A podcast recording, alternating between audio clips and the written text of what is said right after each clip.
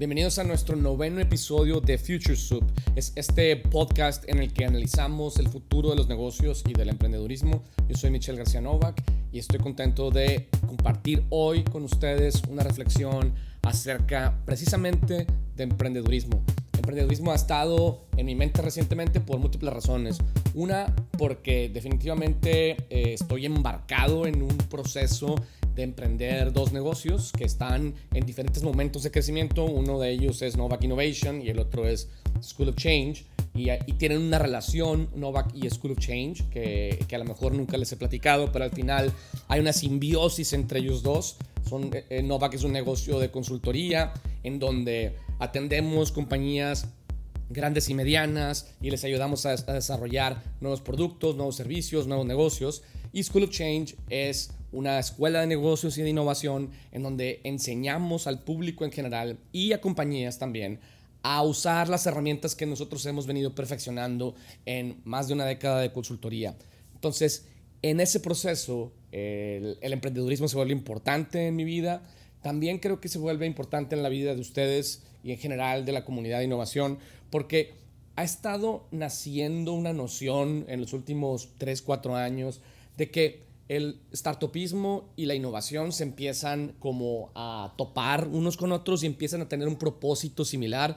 Eh, para mí, por ejemplo, el, el, libro de Eric Ries, The Startup Way, el que salió hace un par de años, precisamente me hace pensar en esta idea de cómo las grandes compañías están empezando a considerar el emprendedurismo como una herramienta de innovación importante, no solamente los emprendedores. Entonces, hay esta simbiosis entre innovación en la forma de consultoría eh, a nivel corporativo y entre emprendedurismo eh, que, me parece importante explorar. Yo creo que el emprendedurismo es, uno, es una de las cosas que van a tener gran impacto en el mundo de la innovación, eh, precisamente porque creo que las grandes compañías tienen grandes retos para innovar. La innovación que brindamos los consultores tiene un propósito y tiene un efecto pero el transformar grandes organizaciones es un gran reto y muchas veces es más sencillo simplemente, como decíamos en otro episodio, el adquirir una compañía que tiene la innovación que estamos buscando y ya está funcionando. Entonces, esas son las razones por las que yo creo importante este punto.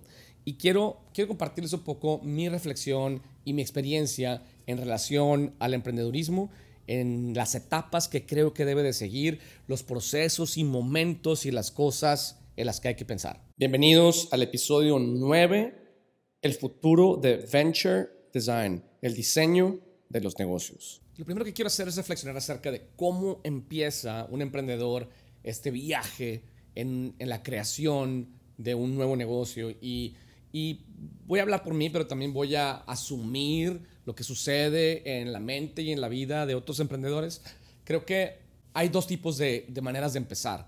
Creo que hay, emprendedores que empezamos un negocio porque traemos una historia, eh, nacimos en una familia que se dedicaba a algo en particular, crecimos, por ejemplo, en mi caso, en, la creatividad y en la educación, eh, y, ese, ese nurture es parte de nuestra vida, es parte de nuestro crecimiento, y de alguna forma nos da ventajas, porque nos da perspectiva, nos da una idea, digamos, nos, esa perspectiva, esa experiencia de vida nos permite tener más años pensando en estos temas, más años analizando las oportunidades y viendo las problemáticas que hay en, en, un nicho particular del mercado o, o en alguna industria específica.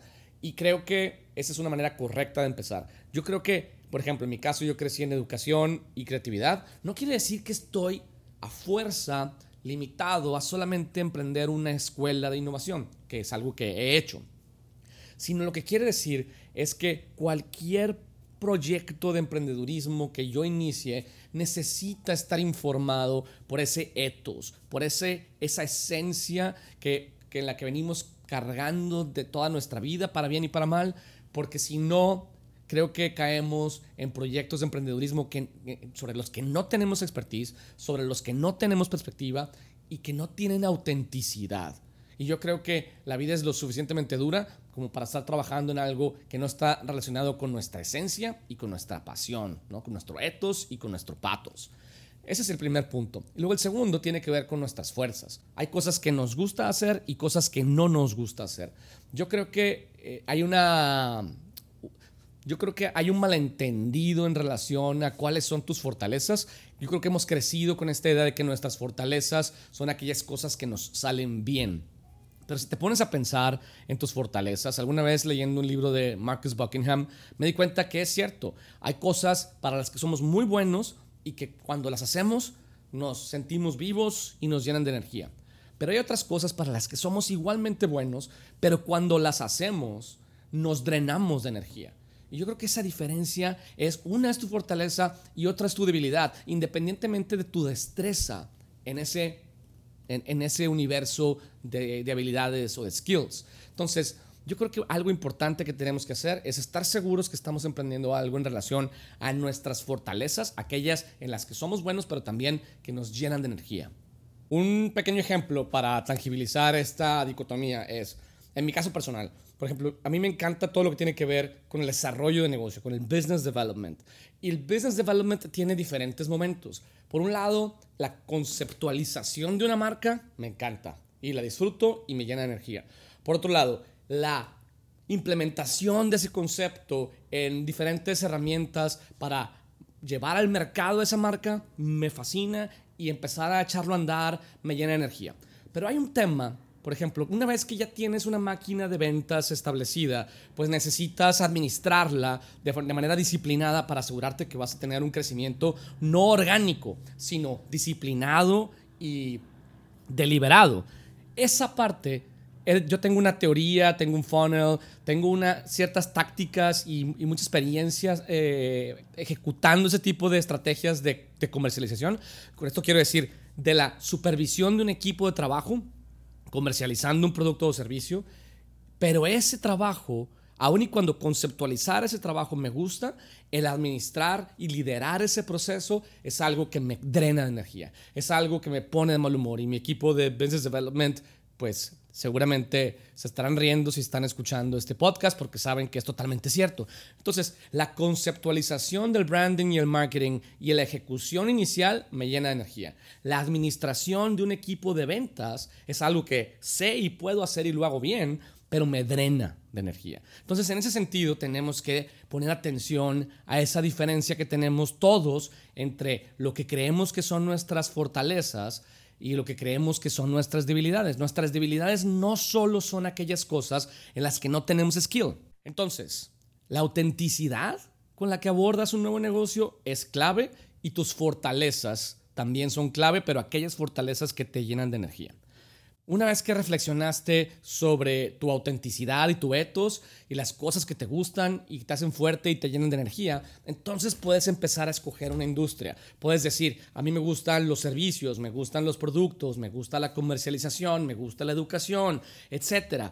Y yo creo que uno de los errores que cometemos los emprendedores es que nos vamos con nuestro primer instinto y tratamos de desarrollar un negocio alrededor de un hunch, pero un negocio full blown. O sea, nos vamos a decir, ok, voy a hacer un business plan, voy a hacer un business uh, model canvas y voy a echar adelante un negocio y, wait a minute, yo creo que hay una reflexión súper importante que tenemos que hacer antes, ¿no? independientemente que hayamos escogido la industria o el producto que queremos eh, desarrollar. Creo que tenemos que pensar y decir, ok, en función de quién yo soy y en función de mis ambiciones como, como emprendedor y como hombre y mujer de negocios, ¿de qué, como, ¿de qué tipo de tamaño de negocio estamos hablando? Estoy hablando de que yo quiero ser un emprendedor tipo lifestyle. Eso quiere decir crear un negocio que dependa de mí, alrededor de mí, y que genere suficientes ingresos para pagarme un sueldo y mantener mi estilo de vida. Y esa es una eh, opción perfectamente válida y que muchos emprendedores toman, pero y es perfecta para, si, eso es lo que tú quieres hacer y dices, yo no quiero problemas, yo no quiero escalar un negocio a, nivel México o a nivel continental o a nivel global, yo lo que quiero es tener un negocio del cual vivir, que me entretenga, que me guste y que no me dé más problemas de los que necesito y que me ayude a mantener el estilo de vida que yo deseo o a llegar al estilo de vida que yo deseo. Y muchos emprendedores eso es lo que quieren pero es una decisión que tenemos que tomar de forma consciente. Porque algunos emprendedores que tenemos ambiciones de crear un negocio a escala, muchas veces tomamos una oportunidad de crear un negocio alrededor de una oportunidad o de una industria antes de evaluar si realmente ese negocio o esa industria o esa oportunidad es factible llevarla a ese nivel de escala basados en quiénes somos y qué habilidades tenemos y qué recursos están a nuestra disposición. Entonces, yo creo que por un lado está el lifestyle entrepreneur, eh, que por ejemplo, que puede ser alguien que se dedica full time a su negocio, pero también puede ser alguien que tiene un, side hustle, como muchas personas tienen cada vez más. Eh, eventualmente yo creo que los que tienen un, side hustle pretenden migrar a su lifestyle entrepreneurship y, y, ya vemos otros que queremos scale ups, que queremos crear negocios que tengan el potencial de llegar a X número de ingresos en X número de países o en X número de volumen eh, o X número de geografías en las que queremos estar presentes. Pero si no tomamos la precaución de analizar si la oportunidad nos va a llevar ahí, pues es uno de los grandes problemas que enfrentamos más adelante en los negocios.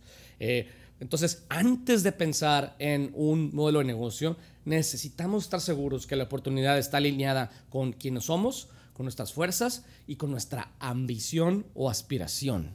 ¿Cómo evaluamos esta oportunidad? ¿Cómo podemos estar seguros de que tiene el tamaño correcto? Yo creo que hay por lo menos cuatro variables que tenemos que considerar. Uno es las tendencias del mercado. ¿no? Por ejemplo, Evidentemente no te vas a poner a poner una tienda de renta de videos VHS, porque las tendencias del mercado claramente ya pasaron por ahí. Pero sí necesitamos tener una idea de si esas tendencias están a favor o en contra de nuestra idea. Por ejemplo, si queremos iniciar un servicio de lavado de autos, pues yo no sé si las tendencias del mercado están a favor porque los autos, eh, digamos, el ownership de autos particulares va en declive y cada vez la gente quiere manejar menos y viene la tendencia de los autos autónomos, eh, la industria del automovilismo está decreciendo, entonces las tendencias, al menos para un lavado de auto, pues eh, van en descenso. Eh, otra cosa que tenemos que evaluar después de ver si las tendencias están a nuestro favor o en contra es la demanda. Si podemos ver que hay una demanda clara y fuerte de un segmento del mercado, de una, de una necesidad que no está siendo atendida. Esa es una cosa importante. ¿Por qué? Porque aquí la frecuencia es clave, la frecuencia de compra. Si tú vas a desarrollar un producto o servicio alrededor de cualquier industria y si ese producto o servicio requiere, es, algo que se consume de forma esporádica, es algo que no es estrictamente necesario para la vida eh, o cualquier, eh, vas a tener un problema más grande. En cambio, si tú dices, no, mira, este, este tipo de producto o servicio es algo que la gente consume con cierta frecuencia. ¿No? Por, todos los días, si es la comida, o una vez a la semana cuando es entretenimiento, o eh, cada dos, tres meses cuando es educación, por ejemplo, o yo qué sé. Entonces, esa frecuencia te va a ayudar a saber no solamente si hay demanda, sino si estás atendiendo una necesidad sobre la que hay volumen de demanda. Eh, yo creo que la cuarta variable es el tamaño de la oportunidad. Y el tamaño de la oportunidad tiene que ver exactamente con el volumen de la demanda. Es este negocio cuánto, cuántas personas lo consumen, cuánto vale el mercado eh, en México, por ejemplo, y qué porcentaje de ese segmento de mercado puedo yo aspirar a capturar. Y, y, y, entonces, si lo lograra, ¿qué tamaño de negocio sería? Imagínate, si yo estoy pensando en la educación en línea en Latinoamérica, yo puedo decir, voy a hacer aquí números de panadero. Eh, yo puedo decir, ah, bueno, pues yo creo que debe haber por lo menos un millón de personas en Latinoamérica que están dispuestos a tomar un curso en línea, pagan en promedio 25 dólares, lo cual quiere decir que es un negocio, o sea, una industria de 25 millones de dólares. Y dices, bueno, si yo capturara el 1% de esa industria, entonces puedo aspirar a, a tener un negocio que vende al año 2.5 millones de dólares. Y si eso es suficiente para mí, entonces me muevo hacia adelante. Si no es suficiente para mí, entonces tengo que reconsiderar si, voy si, tengo la oportunidad de robar más mercado o si voy a disrumpirlo o si voy a encontrar una, una demanda más grande, ¿no? donde el, la oportunidad de lo que vale ese mercado sea mayor. Una variable más también en la evaluación de la oportunidad es la ruta al, al mercado, es decir, ¿Qué tan, qué tan bien posicionado estoy yo, mis habilidades, mis socios, nuestros recursos para llevar al mercado este producto o servicio. Tenemos los canales, tenemos acceso a ellos, podemos desarrollarlos, tenemos el know-how, tenemos las capacidades instaladas o las tenemos que adquirir, porque si no tenemos la capacidad de llevar al mercado esta oferta de valor nueva, pues vamos a sufrir mucho porque vamos a tener que conseguirlo, ¿no? Entonces, tus fortalezas no nada más tienen que ver con tus habilidades, también tienen que ver con tu capacidad de obtener los recursos que necesitas para escalar ese negocio en función de la ambición que tengas. Y por último, yo creo que es la variable importante es qué tanta oportunidad hay en, ese segmento del mercado para hacer una disrupción, para que tú puedas ser el que disrumpe ese mercado y, puedas cambiar el juego o las reglas del juego de tal suerte que crees un pequeño monopolio temporal. Entonces yo creo que estas dos primeras cosas son claves. ¿Quién eres tú? ¿Cuáles son tus valores? ¿Cuáles son tus fuerzas? ¿Y cómo puedes crear un negocio alrededor de una industria en la que tú eres auténtico y sabes lo que estás haciendo? Y la segunda es, ¿cuáles son tus aspiraciones y tus ambiciones? Y en función de eso, escoger la oportunidad que haga sentido contigo, para que luego no estés sufriendo y llorando en un valle de lágrimas porque no logras crecer un negocio que si bien está alineado con quien tú eres, pues no está alineado con tu aspiración. Y creo que esas son las primeras dos cosas que son clave analizar para poder asegurarte de que vas por buen camino y que vas a crear un negocio que está alineado contigo y con tus aspiraciones. Entonces, ¿qué sigue? Pues lo que sigue es pensar en la oferta de productos y servicios que quieres llevar al mercado. Y aquí es donde ya podemos empezar a pensar en, en human-centric, en las necesidades humanas que queremos satisfacer y demás. Entonces, pues yo creo que lo primero que tenemos que hacer es pensar en quién es el segmento de mercado que queremos atender. Y, y, para hacer esto, pues hay diferentes formas de hacerlo. Una de ellas es haciendo un mapa donde, donde digas tú, hay dos variables estratégicas que yo quiero seguir, que son importantes para mi proyecto, porque ya hice mi análisis estratégico. Y, por ejemplo, una de ellas puede ser frecuencia, como habíamos dicho, o sea, qué tan frecuentemente consumen o usan el tipo de producto y servicio que tú quieres llevar al mercado. Y otra variable estratégica puede ser una otra variable de comportamiento, a lo mejor pudiera ser, a lo mejor pudiera ser precio. Entonces pudiera ser, esta matriz genera cuatro cuadrantes en donde viven cuatro diferentes tipos de segmentos que pudieras intentar conocer y entender para identificar sus necesidades. Una es gente que frecuenta poco este producto o servicio, eh, y, y ese se divide en dos, gente que lo frecuenta poco y, paga barato, y gente que lo frecuenta poco y paga caro.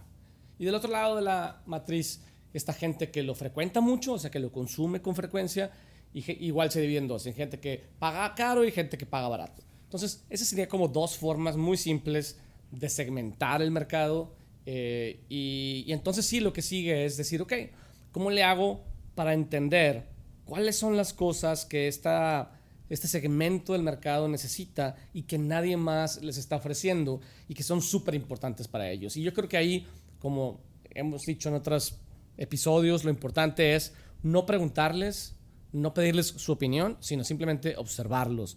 Como siempre hemos dicho, la gente nos dice más con su comportamiento que con sus palabras. Entonces, cuando tú observas a, una persona que representa uno de estos cuatro cuadrantes de segmento de mercado, interactuar con un producto o servicio, con una categoría de productos y servicios, en todos y cada uno de los momentos de la experiencia, vas a darte cuenta cómo con su comportamiento te está diciendo lo que necesita. Cuando le añade, yogur, cuando le añade cereal al yogurt, quiere decir que necesita saciedad.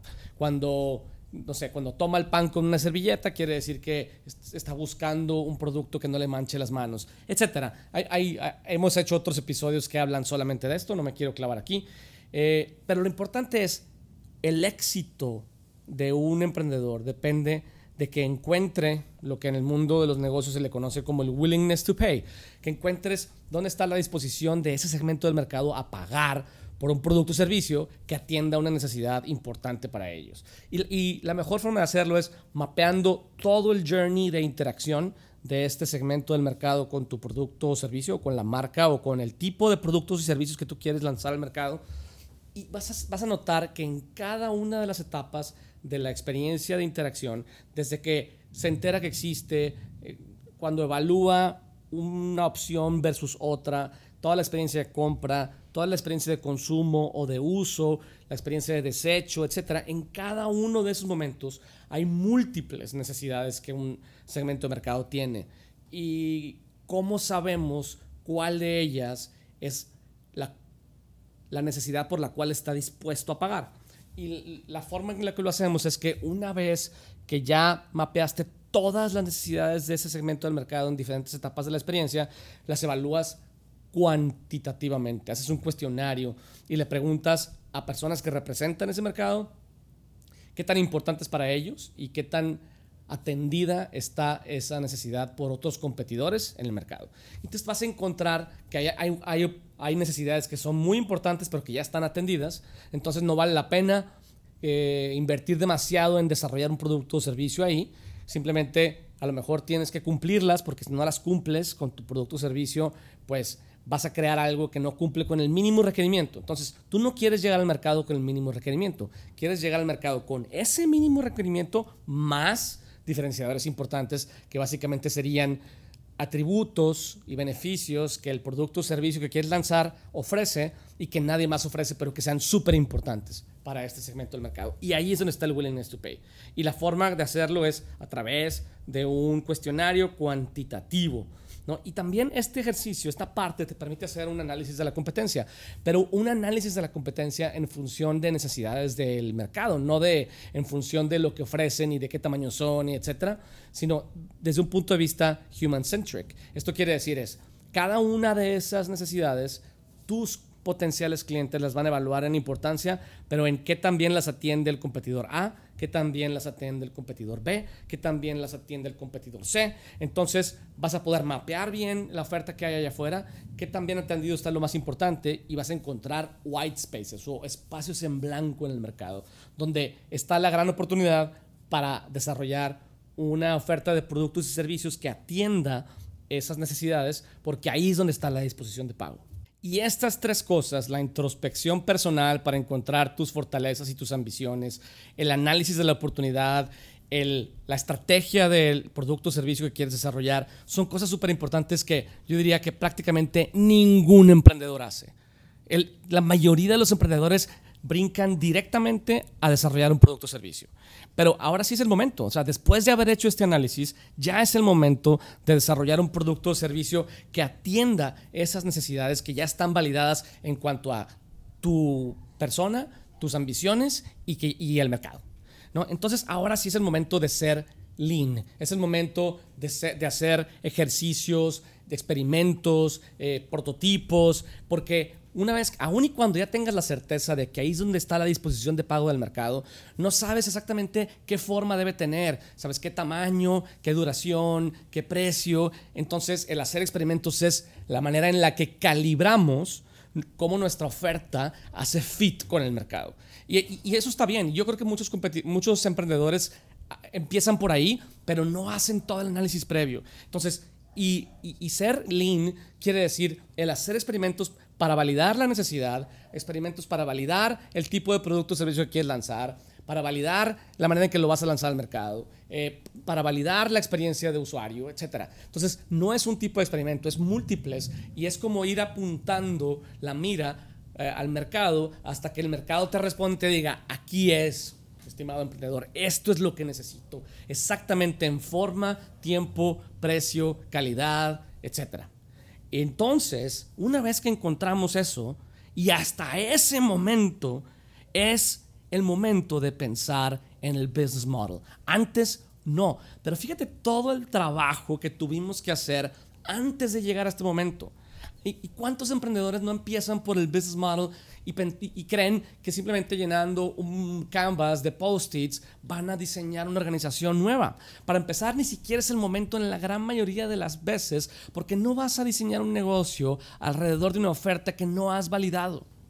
Entonces, una vez que lo haces y que el mercado te dice, aquí es donde está, sabes, mi disposición de pago realmente, ya que te estoy pagando, tengo tracción, es donde empezamos a desarrollar una estrategia para llevar el producto al mercado. Y es donde tenemos que pensar cómo vamos a darnos a conocer, cómo vamos a demostrar el valor que tenemos, cómo le vamos a dar a nuestro mercado la oportunidad de que pruebe nuestro producto o servicio antes de comprarlo para que se convenza de que es lo que necesita, cómo vamos a cerrar las ventas y cómo vamos a crecer poco a poco. Entonces, esa es la cuarta parte, el go-to-market strategy. Y es súper importante, yo creo que muchos emprendedores no le damos eh, la seriedad que requiere a la creación de una estrategia y un funnel de ventas y creemos que si tenemos un producto o servicio excelente, simplemente se va a vender solo y eso nunca sucede. ¿no? El, el crecimiento orgánico nunca te lleva más allá de unas cuantas ventas y de un lifestyle business. Si, si, lo que tú quieres es escalar un negocio, entonces necesitas crear una máquina comercializadora de ese producto y servicio desde toda la experiencia de compra, desde que cómo le hago para que se entere mi mercado de que existo hasta cómo le hago para cerrar las ventas. Y en ese proceso está la creación de la marca. Pero la creación de la marca, de hecho, están haciendo desde, el, desde la estrategia del producto, porque el propósito de esta marca se está definiendo alrededor de qué tipo de problema quiero resolver para qué tipo de personas para lograr qué tipo de impacto. Entonces, si te fijas, el branding comenzó desde antes. Ahora simplemente lo tenemos que convertir en comunicación, en estrategias de ventas y en una estructura de ventas, ya sea análoga o automatizada. Y por último, una vez que ya hicimos la validación a nivel personal, la validación de la oportunidad, la estrategia del producto, desarrollamos la oferta, desarrollamos la estrategia, implementamos la estrategia de go-to-market, ah, es el momento por fin de crear una organización. Es el momento de asegurarnos que todas las variables de este negocio apuntan en una misma dirección. Es el momento de estar seguros de que la estrategia apunta claramente a nuestra propuesta de valor y su cumplimiento, que el tipo de personas que estamos, digamos, contratando tienen el perfil adecuado para cumplir esa propuesta de valor, que la manera en que está diseñada la interacción entre ellos apunte hacia el cumplimiento de este propósito, que lo que medimos y lo que recompensamos en esta organización esté alineado al cumplimiento de esta propuesta de valor, que las herramientas y los procesos que la gente necesita para poder de forma ágil y autómata y motivada a realizar su trabajo apunten al cumplimiento de la propuesta de valor y que la cultura y los rituales que promovemos en esta organización también refuercen el tipo de comportamiento que se necesita para que esta propuesta de valor se cumpla de manera consistente. Entonces todo este es, en mi opinión, el proceso del diseño de un nuevo negocio. ¿No? Que, que empieza en ti como emprendedor y que pasa por todo un proceso de validación en el mercado y que luego se convierte en una organización que dependiendo de quién eres y qué es lo que quieres lograr, es una organización que está diseñada para que tú trabajes ahí, para que tú ahí te puedas realizar, para que puedas tener un salario y una rentabilidad o para que pueda escalar, para que no dependa de ti, para que pueda crecer exponencialmente, dependiendo de cuál sea tu ambición y dependiendo de cuáles sean tus fortalezas y tus aspiraciones. Entonces, todo este proceso es un proceso que toma tiempo, es un proceso eh, súper importante que también se requiere mucha energía y mucho esfuerzo y mucha paciencia. Es un proceso largo, es un proceso arduo, es un proceso en el que los emprendedores dejamos parte de nuestra alma y yo digo que cada vez que creamos un negocio nuevo,